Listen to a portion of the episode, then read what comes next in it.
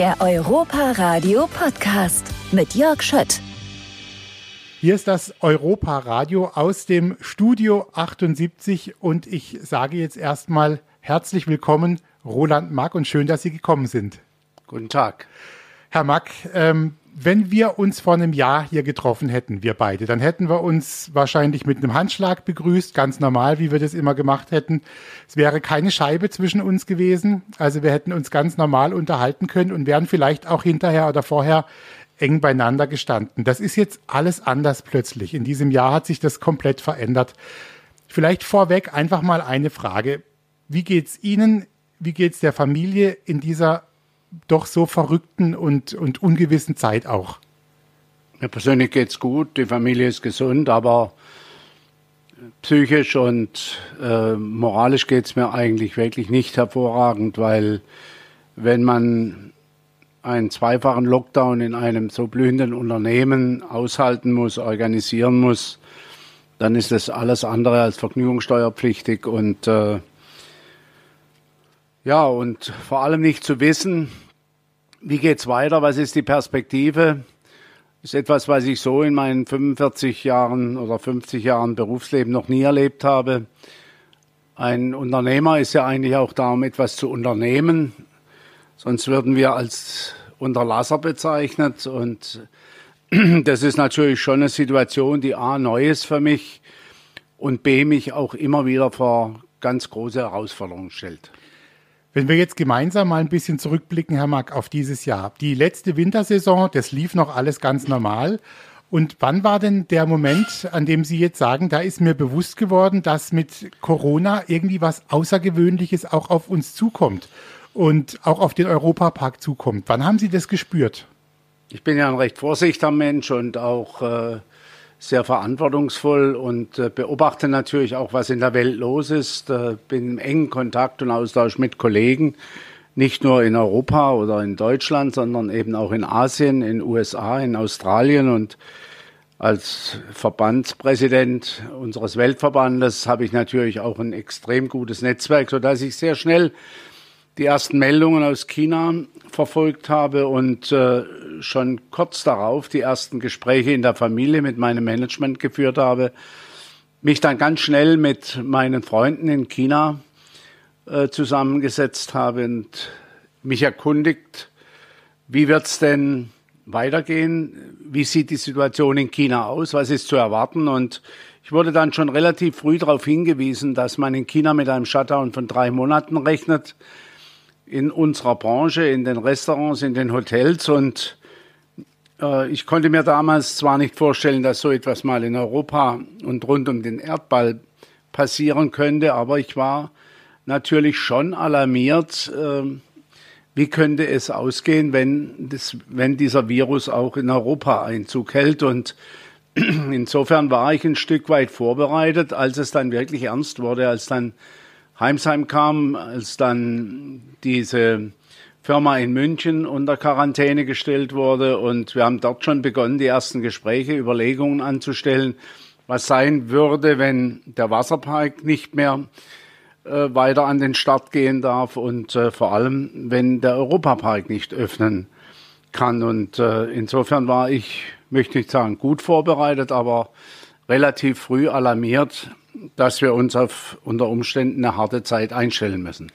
Können Sie mal irgendwie beschreiben, wir, wir Laien können uns das ja immer gar nicht vorstellen. Was musste man damals an die, bei diesem ersten Lockdown für Entscheidungen treffen, auch mit der Familie und mit den Mitarbeitern hier? Es kam ja im Grunde genommen abgestuft auf uns zu. Ich habe gerade erzählt, dass ich äh, eine Vorwarnung, eine Vorahnung hatte und äh, weiß noch gut, wie ich diese Gespräche auch im Management dann platziert habe und man das gar nicht so ernst genommen hat in meinem Umfeld, im direkten Umfeld. Ich aber mir schon sehr, sehr große Sorgen gemacht habe. Und als es dann soweit war, dann ging das Ganze im Grunde genommen an, dass die ersten Veranstaltungen abgesagt wurden, die ersten Großveranstaltungen. Und wir waren natürlich mit Rulantica am Start. Äh, in der Phase, wo der Park normalerweise nie geöffnet hatte, waren wir recht erfolgreich mit unserem neuen äh, Wasserpark unterwegs. Und ich erinnere mich noch gut, als der Bürgermeister um die Ecke kam mit einer Schließungsvollmacht, äh, Rulantica zuzumachen. Und äh, dann war uns allen, dem allerletzten auch klar, dass es wohl nicht zur Eröffnung des Europaparks kommen wird, obwohl alles für die Saison vorbereitet war, Millionen von Blumen ausgepflanzt waren, alles picobello sauber, TÜV-Abnahmen durchgeführt, Trainings abgeschlossen.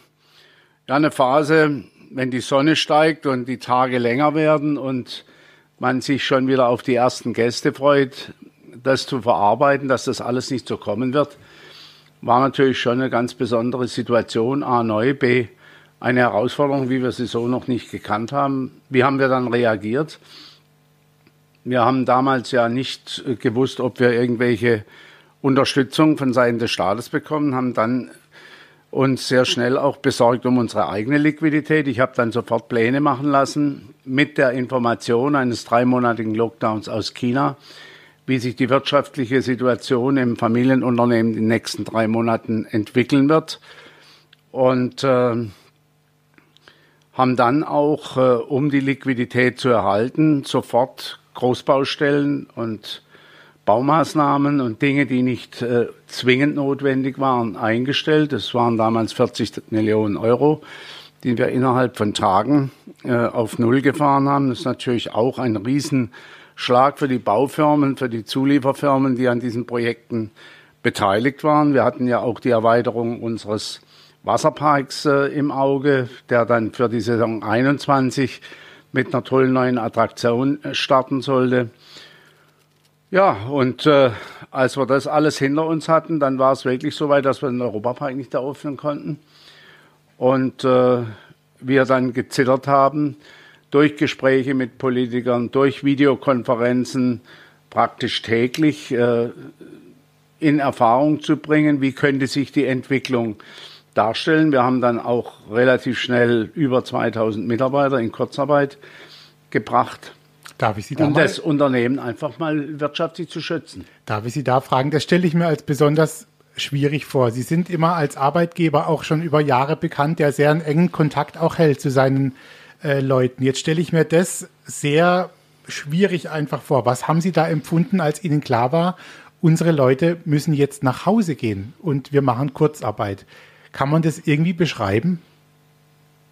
Gut, ich meine, ich habe da natürlich auch eine ganz enge Nähe zu meinen Mitarbeitern und äh, konnte mir natürlich auch die Sorgen vorstellen, was es bedeutet, in Kurzarbeit zu gehen. Zum einen nicht den vollen Lohn zu bekommen am Anfang. Wir haben uns dann auch relativ schnell entschieden aufzustocken, nachdem wir gesehen haben, wir, wir kommen mit der Liquidität zu Rande und dann wollten wir natürlich auch den Mitarbeitern einen wirtschaftlichen Ausgleich bieten weil wir die Mitarbeiter schon am Herzen lagen und äh, die Sorgen sehr, sehr groß waren. Ich konnte das durch viele Briefe und äh, Rückfragen spüren und wir haben dann ja auch sofort einen Kontakt zu den Mitarbeitern aufgebaut, indem wir ein Produkt entwickelt haben mit Weekly, was ist im Europapark los, wie geht's weiter? Und ich konnte relativ schnell, nachdem ich die Liquidität des Unternehmens mir angeschaut habe, was im Grunde genommen auch zurückzuführen ist auf die erfolgreichen Jahre, die wir hatten, aber auch auf das sorgsame Umgehen mit, äh, dem, mit der finanziellen äh, Situation.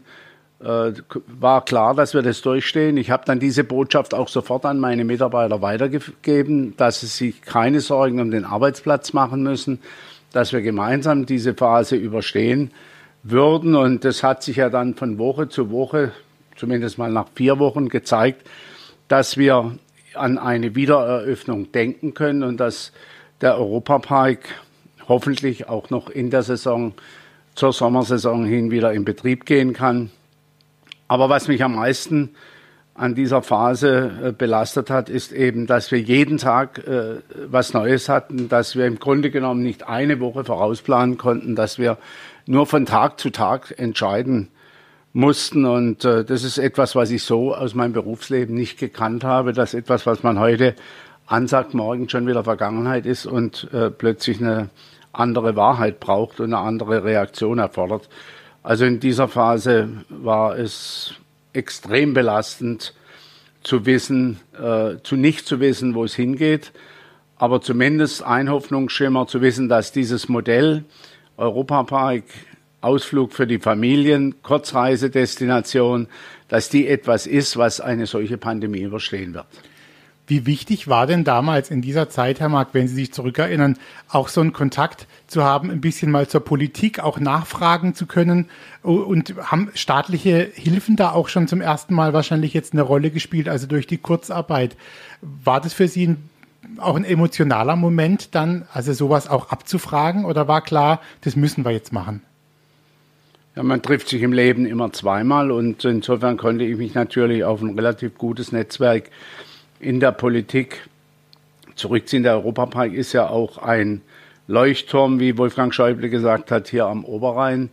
Und äh, wir hatten schon auch ein offenes Ohr bei den Politikern. Aber was für mich natürlich auch da äh, relativ frustrierend war, dass die Politik eben auch nicht mehr wusste wie wir selbst. Und äh, insofern waren die Gespräche mutmachend. Äh, wir waren auf dem Schirm. Letztlich sind die Corona-Verordnungen und wie wir mit dem Europapark auch in einer möglichen Eröffnungsphase umgehen wird, schon Sache der Politik. Aber es kam auch dort relativ kurzfristig, relativ von heute auf morgen. Und insofern äh, waren das mutbringende Gespräche, zum Teil auch sehr verzweifelnde Gespräche.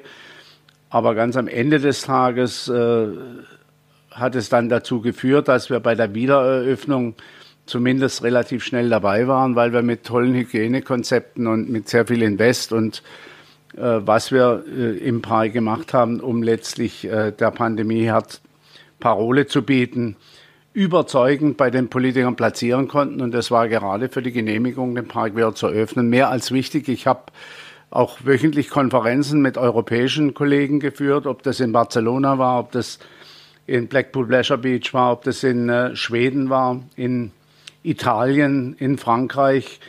Äh, wo wir uns auch international ausgetauscht haben. Und ich habe sehr viele Dankesbriefe vom Verband Deutscher Freizeitunternehmen bekommen, weil wir unser Know-how, unseren Know-how-Vorspringen aufgrund unserer internationalen Kontakt Kontakte äh, direkt unseren Wettbewerbern, unseren Kollegen weitergegeben haben. Wir haben uns nicht abgeschirmt. Wir wollten hier nicht ein Konkurrenzverhalten aufbauen, sondern es ging jetzt um alles. Es ging um die Branche der Parks und äh, da war der Austausch und die gegenseitige Hilfe mehr als wichtig.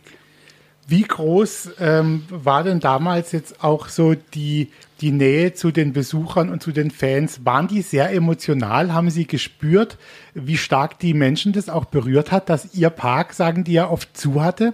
Gab es da Resonanz? Das waren zum Teil dramatische Szenen, weil Familien ja ihren Ausflug äh, an Ostern hierher geplant hatten, die Kinder sich schon riesig gefreut haben und dann ganz enttäuschend äh, vernehmen mussten, der Ausflug in den Europapark fällt aus. Und da haben schon viele mit uns gelitten und ich habe mich im Grunde genommen schon darüber gefreut, dass es auch im Familienunternehmen Europapark MAC immer sehr wichtig war, dass wir den Kunden wertgeschätzt haben. Ich habe immer schon auch meinen Mitarbeitern über Jahre hinweg gesagt, euer Arbeitgeber ist der Kunde, euer Arbeitgeber ist der treue und der zufriedene Gast hier bei uns im Europapark. Und dass diese Philosophie richtig war, hat sich in den vielen, vielen Reaktionen der Familien, der Kinder, nicht nur aus Deutschland, sondern auch aus der Schweiz, aus Frankreich, mehr als bewährt. Man hat ein Vertrauensverhältnis zu den Gästen aufgebaut. Und ich glaube, dem ist auch gut zu schreiben, dass wir dann relativ eine hohe Nachfrage hatten, nachdem wir wieder öffnen konnten. Wie groß, Sie haben das vorhin mal angesprochen mit den Hygienemaßnahmen, Herr Mark, wie groß war denn dieser Kraftakt, auch diese Hygienemaßnahmen dann durchzuführen? Man hat sich ja unglaublich viele Gedanken gemacht dann hier im Park. Ja, man geht ja an so ein Thema ran, einmal durch diese Gespräche mit meinen Kollegen international, was dort gefordert oder an, ausgedacht wurde. Äh, man hat sich natürlich dann auch immer wieder äh, Überlegungen angestellt, welche Maßnahme ist sinnvoll, was müssen wir unbedingt tun und auf was kann man unter Umständen auch verzichten, weil das Ganze hat ja auch mit Investitionen zu tun. Es kann mich an eine Sitzung erinnern, wo man äh, von Hygienemitteln, Desinfektionsmitteln im Millionenbereich äh, gesprochen hat. Also dass wir hier LKW-weise die diese Desinfektionsmittel anfahren lassen und lagern. Äh, wo brauchen wir Gesichtsschutz, wo brauchen wir Mundschutz, äh, wie werden wir mit der Maske umgehen. Äh, wie verhalten wir uns beim Füllen der Fahrgeräte? Wie ist der Desinfektionsaufwand an unseren Fahrbetrieben? Wie gehen wir mit dem Thema Show um? Was machen wir in der Gastronomie? Wie viele Plätze reduzieren wir? Wir nehmen die ganze logistischen Herausforderungen an, indem wir die Namen erfassen müssen. Auch die Umstellung auf das Online-Ticket, eine Riesenherausforderung für uns, auch nicht zu wissen, nimmt der Gast denn das überhaupt an? Denn wir hatten 15 Prozent Online-Ticketing in der Zeit vor Corona und mussten jetzt aufgrund der Forderungen der Nachverfolgbarkeit auf 100 Prozent umstellen. Auch die Frage, äh, mit welcher Besucherzahl treten wir an, äh, mit welchen Forderungen, wie definieren wir die maximale Tageskapazität gegenüber unseren, äh, gegenüber der Behörde. Und äh, all die Dinge äh, waren Ergebnis äh, von vielen Gesprächen, Überlegungen, Berechnungen und letztlich dann in der Umsetzungsphase von Tests, dass wir die genehmigte Besucherzahl eigenverantwortlich weit, weit darunter angesetzt haben, um zu sehen, wenn die Schlangen auf Abstand eben länger werden, wenn wir weniger Gäste in den Restaurants haben, wenn wir keine Shows durchführen dürfen am Anfang, wie wird sich das auf das Besucherverhalten auf den Straßenwegen, Plätzen auswirken? Und das haben wir erstmal über einige Wochen getestet und sind dann sukzessive auf die uns von der Behörde genehmigte Zahl hochgefahren. Jetzt hatten wir eine Sommersaison und dann war plötzlich dieser zweite Lockdown da. Wie stark hat Sie das in dieser Situation dann doch überrascht?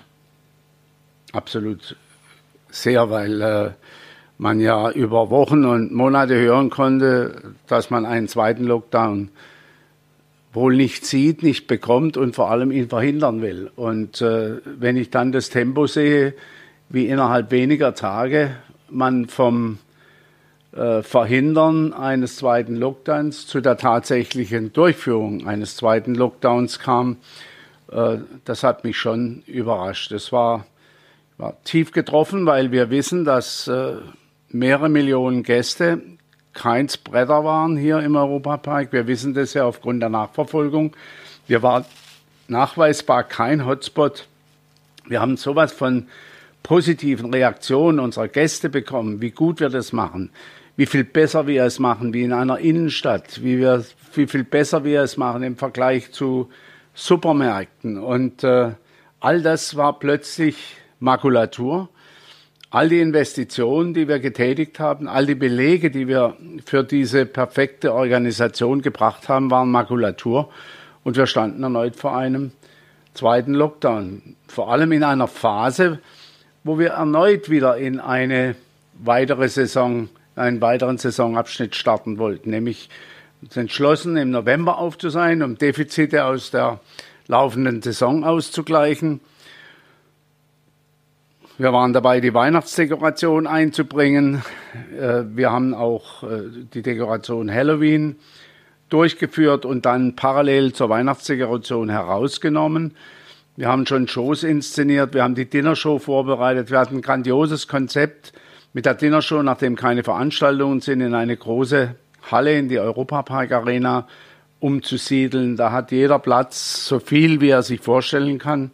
Das Lüftungssystem ist absolut perfekt, die Hygiene besser, wie es nicht geht. Und dann dieser zweite Lockdown mit Tausenden von Stornierungen an Zimmern. Wir hatten gute Buchungen in den Hotels. Rulantica bereits zum zweiten Mal geschlossen. Das muss man sich mal vorstellen. Innerhalb einer Saison eine Investition mit über 200 Millionen Euro wird zum zweiten Mal dicht gemacht, ohne zu wissen, wann es wieder, wann es wieder losgeht. Dann die Hoffnung, es vielleicht doch noch im Dezember zu schaffen. Die Hoffnung stirbt zuletzt und vor wenigen Tagen mussten wir vernehmen, dass eben auch die Dezemberöffnung nicht geht und auch eventuell eine kurzfristig angesetzte Eröffnung noch kurz vor Weihnachten nicht mehr möglich sein wird. Also man kommt schon durch das Tal der Gefühle und äh, nach dem großen Brand, den wir ja hatten, äh, und dieser extremen Kraftanstrengung, den zweiten Park zu eröffnen, dann diese Geschichte mit Corona, äh, ja, das wünsche ich eigentlich keinem. Wie beeinflusst denn sowas, Herr Mack? Ähm, das ist ja sehr einschneidend. Wie, wie beeinflusst es auch unternehmerische Entscheidungen letztendlich? Was kommt da jetzt auf Sie zu? Sie haben das vorhin auch schon so ein bisschen angedeutet. Man hat, glaube ich, viele Sachen jetzt erstmal zurückgesetzt und wie so ein bisschen in eine Warteschleife gesetzt. Oder wie müssen wir uns sowas vorstellen? Wie treffen Sie da Entscheidungen? Ja, gut, ich meine, wir haben ständig abgewogen und als es dann sichtbar wurde, dass die Infektionszahlen zurückgehen und dass wir wieder zu einer alten Normalität äh, zurückkommen könnten, haben wir auch sehr schnell wieder äh, und die Gäste dann auch kamen, trotz Online-Ticket, wir äh, eigentlich ganz gut gebucht waren, weit, weit weg von den Zahlen, die wir natürlich kennen aus der Vergangenheit. Aber wir haben ja durch den Einschichtbetrieb äh, und durch Reduktion von Künstlern und äh, Sonderveranstaltungen auch einiges einbremsen können. Haben wir relativ schnell auch wieder Investitionen hochgefahren und äh, Zuversicht gezeigt. Wir haben noch vor wenigen Tagen eine wunderschöne Saunalandschaft äh, im Rolantica eröffnet, einen wunderbaren Saunaanbau beim Hotel Kronasar realisiert. Und das alles war gerade mal ein paar Tage in Betrieb und wurde dann auch schon wieder abgeschlossen. Also bei uns ist das Glas immer halb voll und nicht halb leer und es gilt auch für die nächsten Wochen und Monate. Ich meine, wir, wir zielen auf diese Wiedereröffnung ab, weil für mich klar ist, dass dieses Land ja ohne wirtschaftliches Wirken nicht existieren kann. Ich meine, die Bevölkerung hat sich im Moment relativ gut und deshalb auch die hohen Zustimmungswerte gegen äh, harte Maßnahmen von der Regierung weil sie natürlich wirtschaftlich aus äh, versorgt sind. Nur äh, jetzt hat man die gesamte Gastronomie und Hotellerie und Freizeitaktivitäten eingebremst. Es kommen keine Umsätze. Äh, die Mitarbeiter sind in Kurzarbeit. Das kostet den Staat und äh, die Institut, das Institut für Arbeit sehr, sehr viel Geld. Es werden Hilfen im Moment bezahlt, die den Staatshaushalt, unsere Kinder, Enkelkinder und vielleicht noch weit darüber hinaus belasten werden. Also es muss, glaube ich, jedem klar sein. Und ich glaube, wir hätten auch schon eine ganz andere Stimmung im Land, wenn diese Kurzarbeit Arbeitslosigkeit wäre und jeder dann ums nackte Überleben kämpfen müsste. Und deshalb äh, warne ich davor, dass man eine ausgewogene, ausgewogene Form findet, wie man mit dem Virus über Hygienevorschriften auch ein Wirtschaften möglich macht. Wir sehen ja jetzt gerade beim Lockdown, dass alles, was man tut und eine Branche, die Milliardenumsätze tätigt, auf Null fährt und die Ergebnisse sind ja nicht überwältigend. Äh, man hat zwar das, äh, die Entwicklung des Virus etwas eingebremst, aber man hat ihn nicht zum Stoppen gebracht, geschweige denn ihn zurückgefahren. Äh, das heißt also, für mich ist es schon auch eine Bestätigung, dass wir in der Tat keine Infektionstreiber waren. Und es ist noch ein bisschen ein Herumstochern, ein Versuchen zu Lasten einer Dienstleistungsbranche, wo vielleicht viele, viele der Kollegen, sei es gastronomische Einrichtungen, Hotels, äh, das nächste Jahr nicht mehr erleben wirtschaftlich. Äh, ich bin da in vielen Gesprächen dabei, wo es um die Forderungen an die Politik geht, äh, und sehe diese Ausweglosigkeit, diese, äh, diesen Verlust des, der, ihrer Existenz, äh, spüre ich in täglichen Gesprächen und äh, sollten unsere Mitbürger vielleicht auch mal zur Kenntnis nehmen, dass hier Tausende von Unternehmen am Rande des Ruins stehen und äh, dass es die im nächsten, übernächsten Jahr nicht mehr geben wird. Und es ist ja auch ein Verlust an an Lebensqualität, wenn wir diese Gaststätten nicht mehr haben. Ganz abgesehen von den wirtschaftlichen Existenzen, die hier vernichtet werden. Und äh, ich habe größte, äh, das größte Mitleid auch für Existenzen, die ihre ganze Leidenschaft in ihr Unternehmen hineingebracht haben und jetzt unverschuldet diese Existenz vielleicht verlieren werden. Also neben all den Entwicklungen auch im Bereich der Erkrankten und der Infizierten müssen wir, glaube ich, darauf zurückkommen, dass wir ein ausgewogenes Verhältnis zwischen ähm, Knockdown, Lockdown und äh, möglichen Betrieb herstellen, unter der Berücksichtigung natürlich immer der Infektionszahlen und der Hospitierten und äh, der Menschen, die äh, bedauerlicherweise auf die Intensivstation kommen. Aber ich warne nur davor, dass wir eine Mentalität entwickeln. Der Staat richtet das schon. Ich glaube, es muss uns allen klar sein, dass wir letztlich alle verantwortlich sind, dass wir wirtschaftlich überleben. Ich sehe das auch an der Gemeinde Ruß, die mit dem Rücken an der Wand steht, weil der größte Gewerbesteuerzahler Europapark für die Gemeinde ausfällt, der Staat äh, seinen Forderungen nicht nachkommt, die Gemeinde mit notwendiger Liquidität auszustatten und die Gemeinde Rust ist auch im ersten, zum ersten Mal in den über 40 Jahren, 45 Jahren hier mit dem Europapark mit dem Rücken an der Wand, zumal sie gerade größere Investitionen getätigt hat und hohe Verpflichtungen eingegangen ist.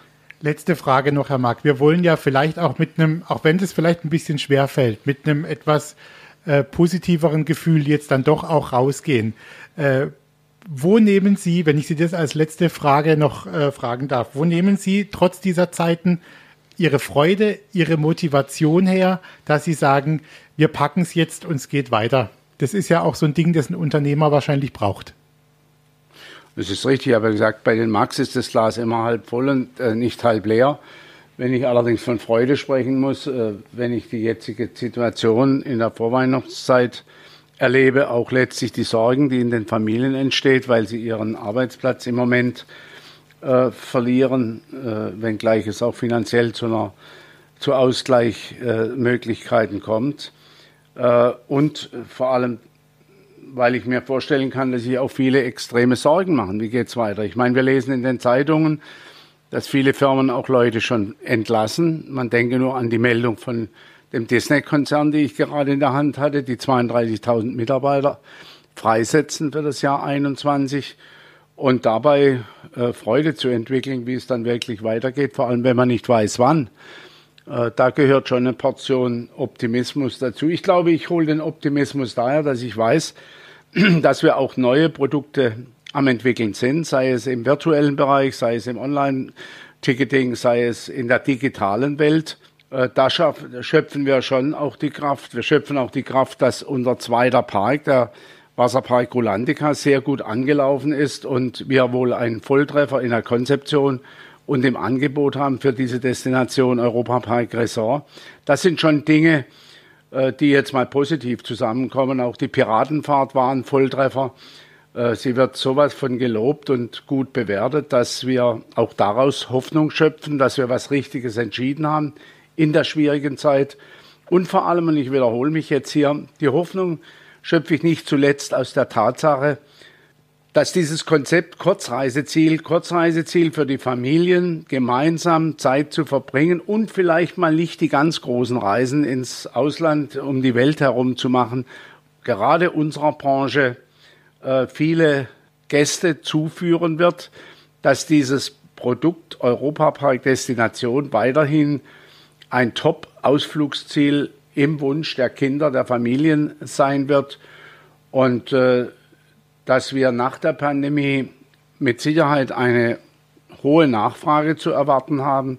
Das haben wir jetzt auch in der Phase der äh, das Einbremsen schon gespürt, wie gut es die Hotels gebucht waren, wie Rolantica angelaufen ist, wie die Nachfrage im Europapark war. Herr Mack, ich danke Ihnen ganz herzlich und ich hoffe, und Sie sagen das ja selbst auch immer, dass wir ganz bald wieder Zeit gemeinsam erleben können. Das wäre natürlich sehr schön. Ich fand es toll, dass Sie so offen auch gesprochen haben. Man hat selten auch so einen Moment, wo man dann auch mal äh, zur Ruhe kommt und auch diese ernsten Themen ansprechen kann. Ich drücke Ihnen, der Familie, allen Kolleginnen, Kollegen, Mitarbeitern ganz fest die Daumen.